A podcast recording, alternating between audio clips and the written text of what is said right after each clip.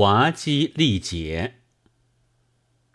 研究世界文学的人告诉我们，法人善于讥讽，俄人善于讽刺，英美人善于幽默。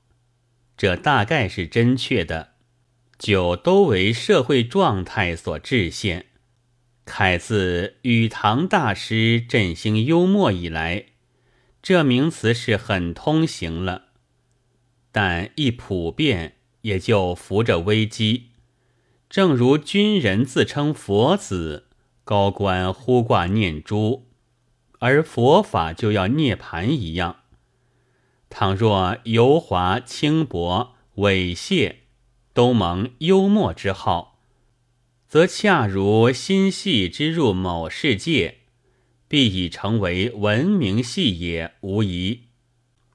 这危险就因为中国向来不大有幽默。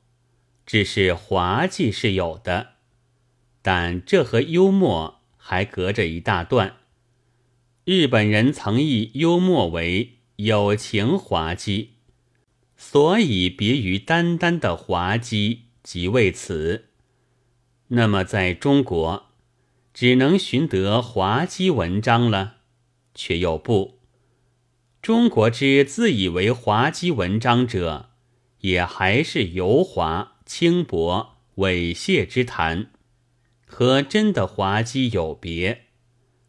这狸猫换太子的关键，是在历来的自以为正经的言论和事实，大抵滑稽者多，人们看惯，渐渐以为平常，便将油滑之类误认为滑稽了。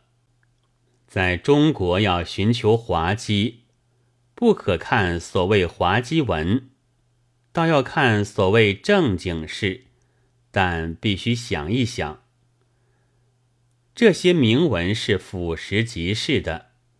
譬如报章上正正经经的题目，什么“中日交涉渐入佳境”啊，中国到哪里去呀？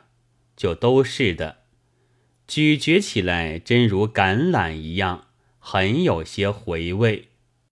鉴于报章上的广告的，也有的是。我们知道有一种刊物，自说是舆论界的新权威，说出一般人所想说而没有说的话，而一面又在向别一种刊物声明误会，表示歉意，但又说是。按双方均为社会有声誉之刊物，自无互相攻讦之理。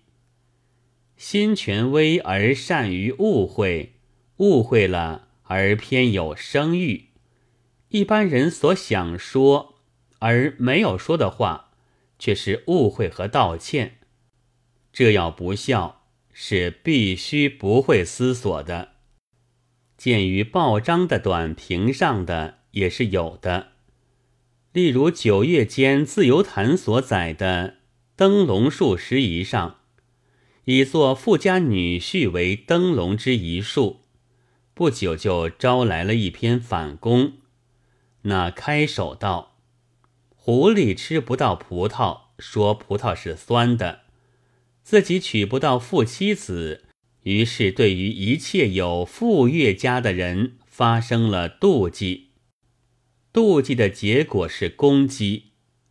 这也不能想一下，一想的结果，便分明是这位作者在表明他知道富妻子的味道是甜的了。